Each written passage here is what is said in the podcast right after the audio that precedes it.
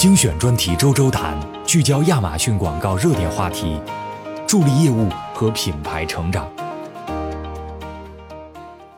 大家好，我是来自亚马逊广告的冰，很高兴今天跟大家一起来分享这一次的 podcast 内容。这一次我们的主题是抓紧旺季，全方位利用展示型推广加速 ASIN 成熟。Opening 时间来到现在呀，越来越能感受到年底重头戏节日的来袭。我们很多卖家也都在研究怎么抓住涌来的流量，以及如何提早培养起 ASIN，在关键时刻好重磅出击，达成目标的销售额。那么今天呢，我们就给大家重点介绍一下一种很容易被大家忽略的快速帮助 ASIN 成熟的打法，让各位在流量高峰到来之前做好充足的准备。先提一句，今天要分享的主要是针对展示型推广 （Sponsored Display） 这个产品的内容。如果你还没有品牌备案，需要品牌备案之后才能使用哦。如果您是还没有尝试过展示型推广的朋友，可以收听一下往期的展示型推广节目进行了解。不过，如果你是一直收听我们节目的朋友，那想必对这个产品已经有了一定的了解，那我们就不再赘述了。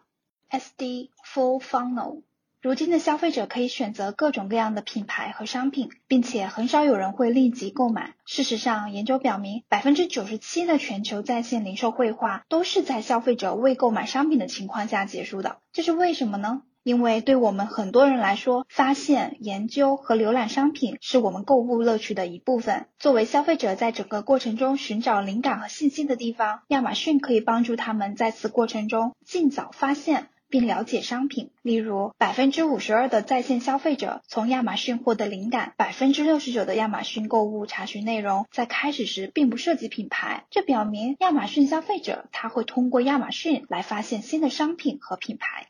利用全漏斗的展示型推广策略，可以覆盖消费者旅程的各个环节，并帮助加速 ASIN 成熟。从认知阶段就能帮助你匹配到正确的消费者，延伸到考虑甚至购买阶段，对消费者产生影响，进而帮助各位提升销售。可能听到这里啊，有些卖家会比较疑惑，为什么展示型推广也可以采取覆盖消费者旅程的全漏斗策略呢？我们所说的全漏斗策略是指涵盖知名度、购买意向和转化率的多目标策略。这个其实。实就是借助于展示型推广独特的定向策略的不同来实现的。不同的展示型推广定向策略能帮助广告主在亚马逊站内和站外，在消费者旅程的早期和各个阶段与购物者建立联系。接下来，我们就从上往下过一下展示型推广的全漏斗策略及相应的定向方式策略究竟是什么。漏斗的最上方也是流量的大入口，在认知阶段，合理的利用展示型推广商品投放的品类投放，可以有的放矢的锁定你想要触及的所在品类的海量消费者，打开流量入口。将你的品牌展示给他们。当然，同时我们还可以利用展示型推广的受众投放浏览定向及相似产品浏览定向，更精准的锁定认知阶段的人群。甚至啊，我们可以利用后台的预估覆盖人群的功能，做到心中有数。这几种展示型推广都可以主动出击，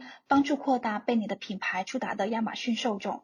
而在考虑阶段，可以侧重于使用展示型推广的商品投放的商品定向策略，选择投放你提前做好研究筛选出来的竞品，将你的品牌和产品推给已经在考虑购买类似商品的消费者。面对这些已经产生了购买需求的消费者，利用展示型推广以及最新推出的个性化广告素材定制，脱颖而出，讲述你的品牌和产品故事，最大化他们的购买意向。而在考虑阶段，可以侧重于使用展示型推广的商品投放的商品定向策略，选择投放你提前做好研究筛选出来的竞品，将你的品牌和产品推给已经在考虑购买类似商品的消费者。面对这些已经产生了购买需求的消费者，我们可以利用展示型推广以及最新推出的个性化广告素材定制，脱颖而出，讲述你的品牌和产品故事，最大化他们的购买意向。在临门一脚的购买阶段，可以利用展示型推广的受众浏览定向，投放在亚马逊站外，定位投放给查看过你推广的商品或相似商品的详情页面的亚马逊站外消费者。在临门一脚的购买阶段，可以利用展示型推广的受众浏览定向，将广告投放在亚马逊站外，定向投放给查看过你推广的商品或相似商品的详情页面的亚马逊站外消费者。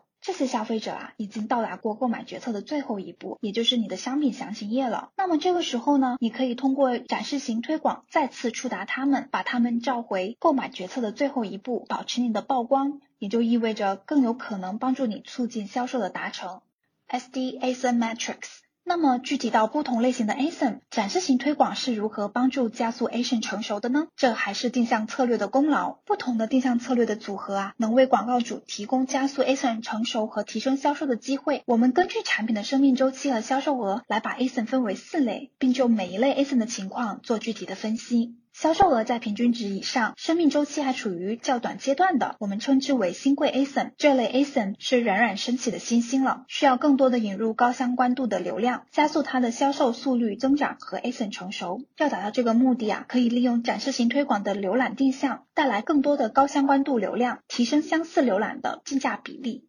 让新贵 ASIN 拥有更多机会去开拓市场，占领更多的销售机会。除此之外，还可以利用展示型推广的商品投放、定位品类和单个商品，继续拓展引入新流量。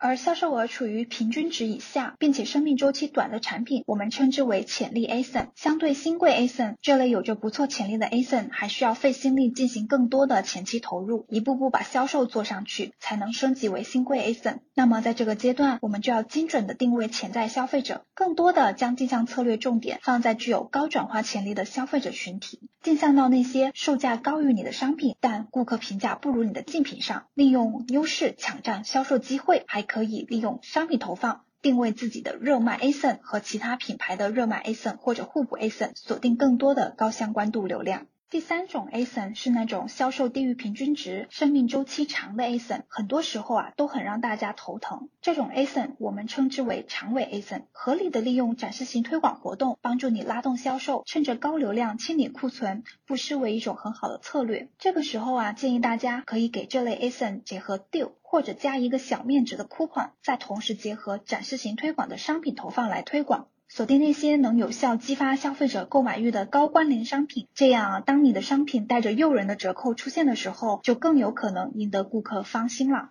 最后一种 ASIN 是销售高于平均值，并且产品生命周期长的主力 ASIN。这种 ASIN 啊，往往是你的头牌军，相对拥有价格或者品质的优势。对于主力 ASIN，可以更多的利用展示型推广的浏览定向，将那些浏览过你的商品，但是因为种种原因没有下单的消费者拉回亚马逊，唤起他们的购买欲。另一方面呢，利用商品投放定位，可以大胆的锁定更多的关联流量，去捕捉高关联商品的页面流量，利用你的主力 ASIN 优势。赢得购买机会。除了大家经常使用的商品推广和品牌推广策略外，临近购物季的高峰，很多卖家啊都会忽略展示型推广对于 ASIN 成熟和消费者旅程的影响。希望今天的分享呢，可以带给大家一些启发，不单单是策略上的一些介绍。其实我们的亚马逊研究数据也发现，展示型推广这种有多种定位投放方式的广告产品，对大家很有帮助。建议各位多多结合，使用不同的展示型推广定向策略，帮助提升广告表现。给大家分享一个例子啊，在美国站点使用展示型推广的中国广告主中，使用多个定向策略的广告主比使用单个定向策略的广告主，平均取得的广告贡献销售额要高出百分之二十点九，广告投资回报 ROAS 高出了百分之二十一点五。好啦，今天的分享就到这里了，大家赶快活学活用今天的分享内容吧，祝大家旺季大卖，我们下期再见。